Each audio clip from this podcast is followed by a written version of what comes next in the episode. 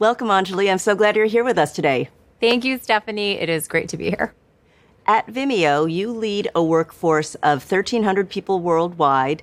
You have creatives, you have finance people, you have technologists. So I'm going to start with a really easy question. What was it like to manage this diverse workforce through a global pandemic, a racial reckoning, and a very fraught return to office? Oh, it was a breeze, Stephanie. No, um, it was really challenging. Um, you know, I think the only constant has been change, and as a leader, you know, you obviously you have a workforce that's looking for certainty, and they're looking f- to control what's happening around them.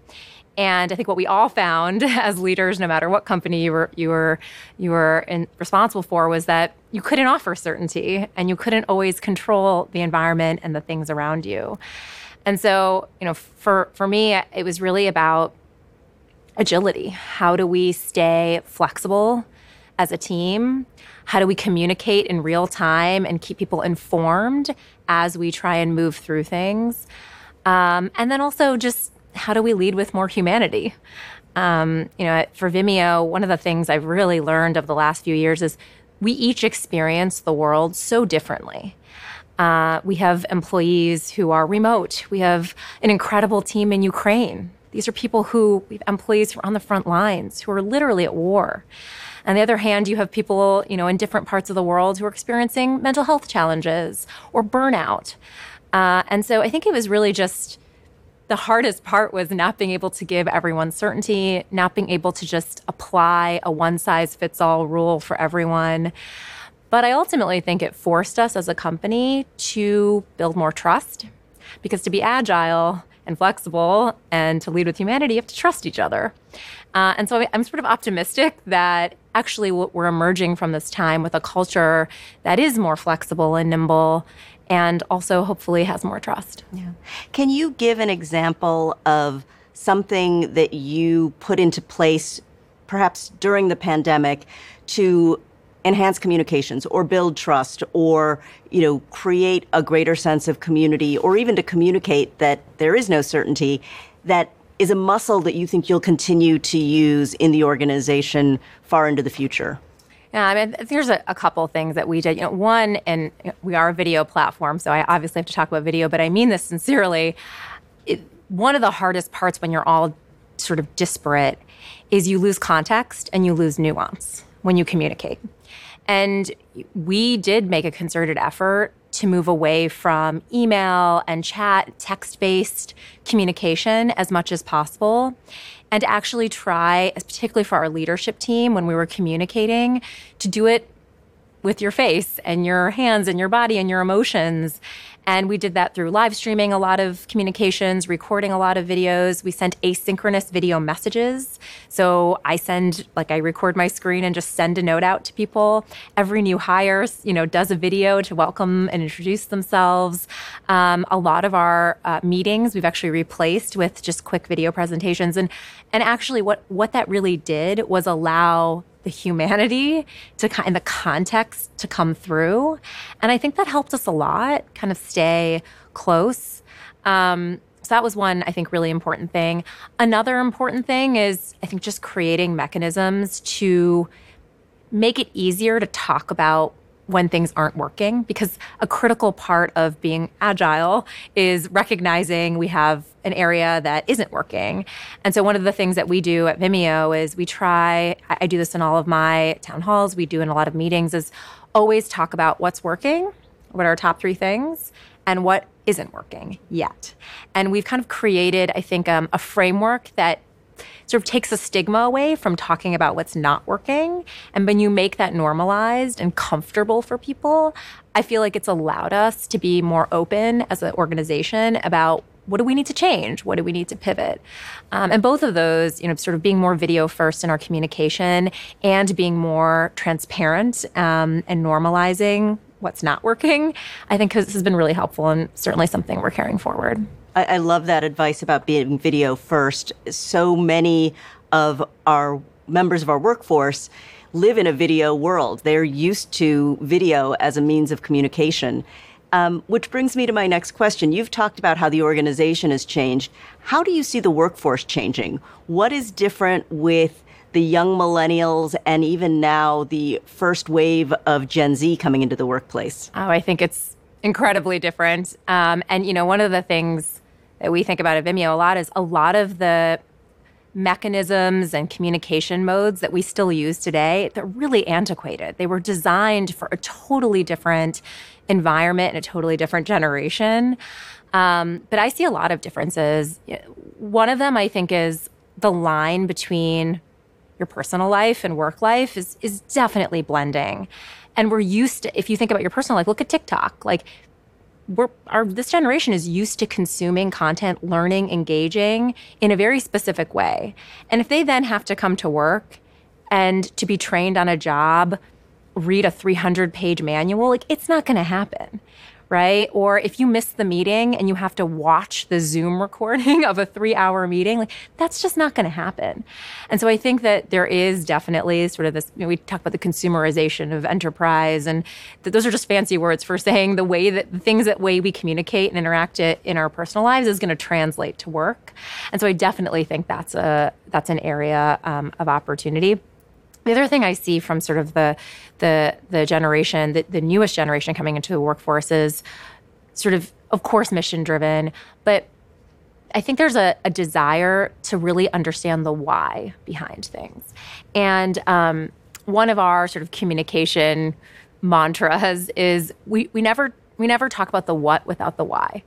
Uh, and I think there's just an, a desire to, you know, the idea of like, well, there's a hierarchy, or, you know, my boss told me that this is what we're going to do, or, you know, th- that I think is increasingly moving away. And people, they don't want to just do something because someone with a sort of formal authority told them to do it.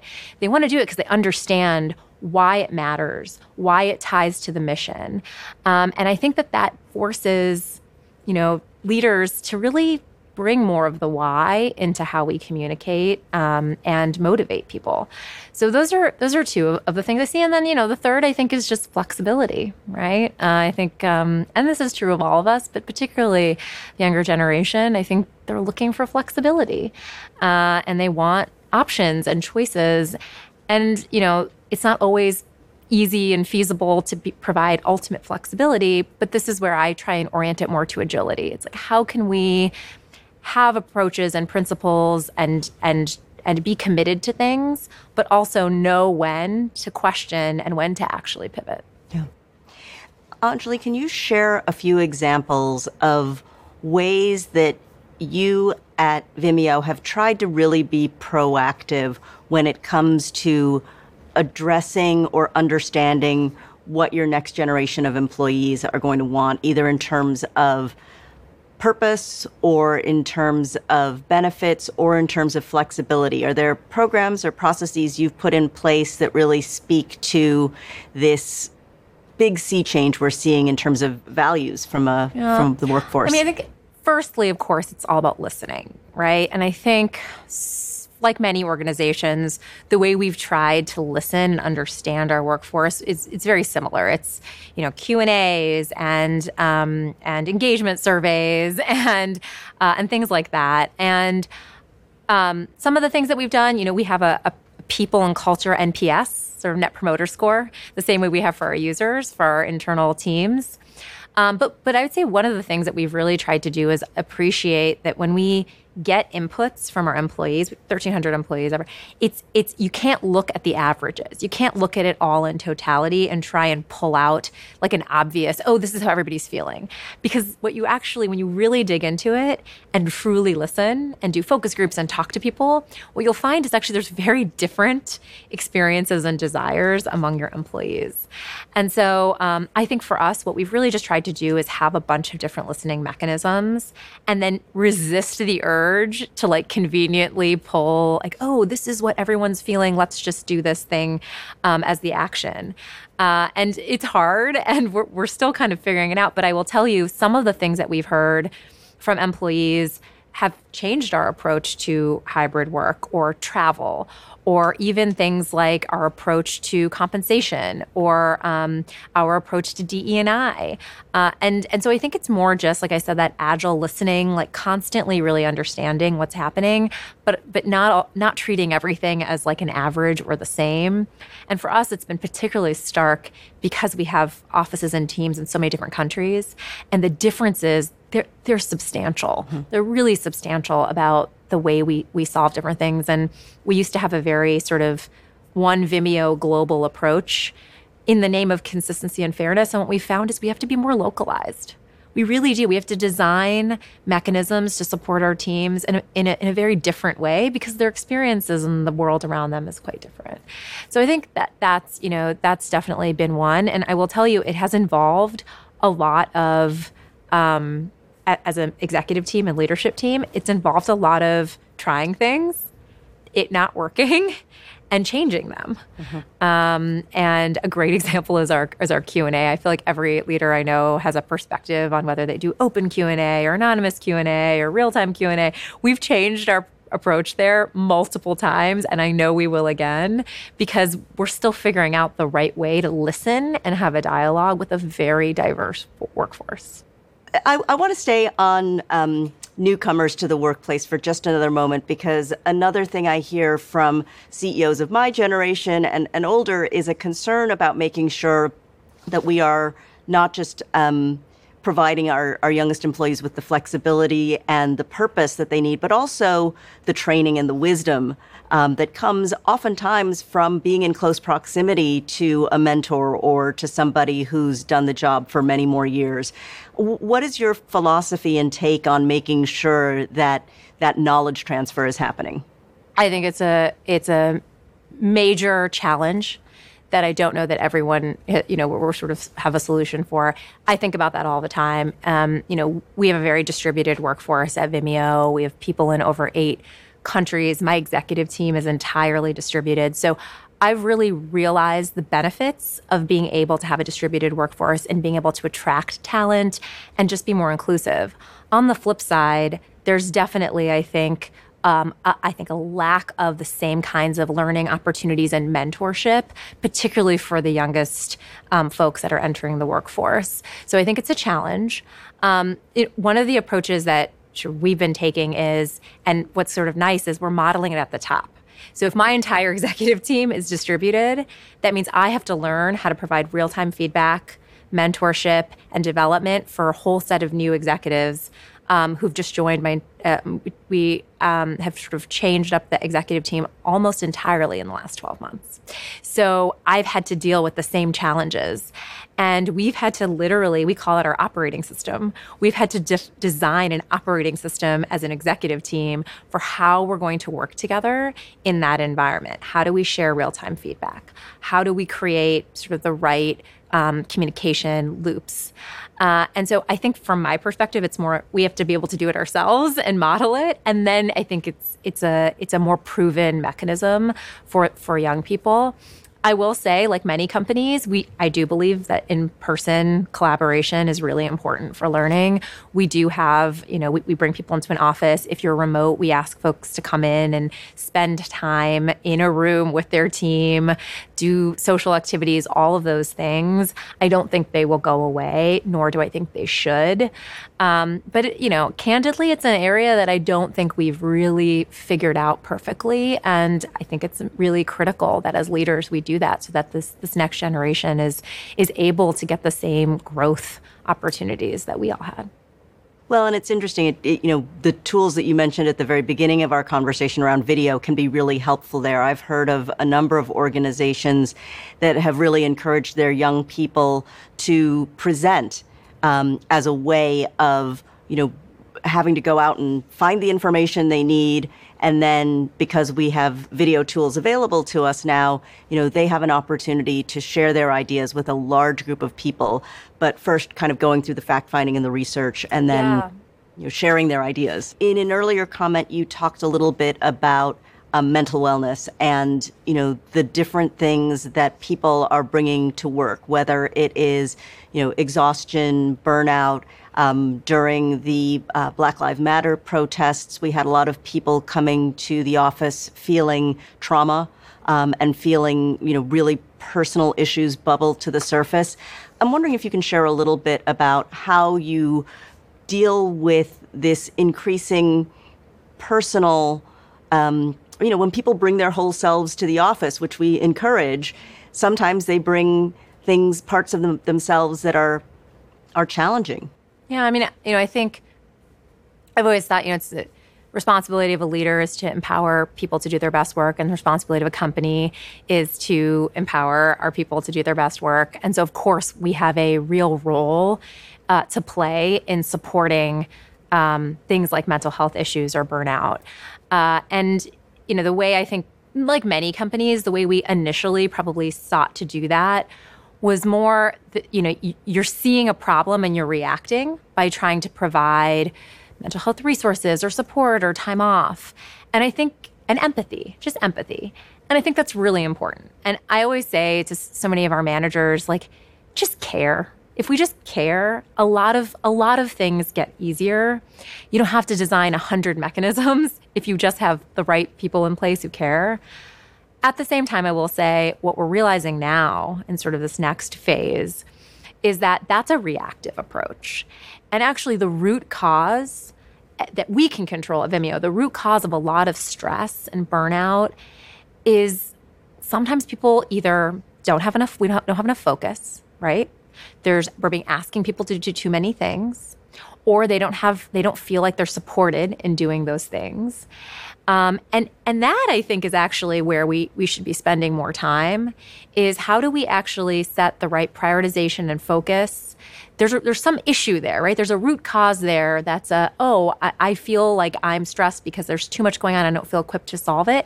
Then we should we should get into the what is the detail there and do we need to to do things differently and you know, one of our themes at Vimeo um, this year was do less, better. As the economy starts to maybe move sideways, do you think that there are going to be stakeholders who say, you know, out with all of this touchy feely, you know, the workplace as a family stuff? Where are my results?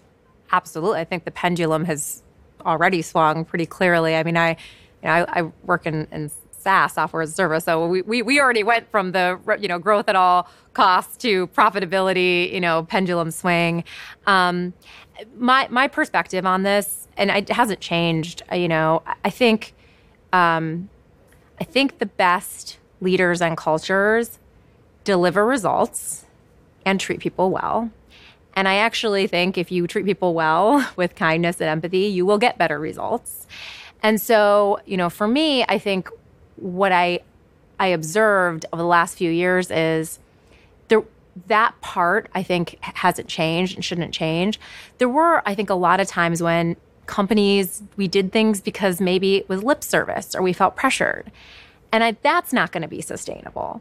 But that's not what ultimately that's not what people need in any case. So, you know, I, I sort of see it as um, as be the way you channel how you are caring towards your employees and how you are empathetic always should be in service of helping people do their best work, which will deliver results, which will be good for the bottom line. And you have to believe that and you have to be committed to that. And if you use that consistently in your decision making, it should not be a trade off. These are not mutually ex- exclusive things. Anjali, how have you been taking care of yourself during this period of tremendous? Turmoil and change, but also growth. Um, you mentioned you just had a baby.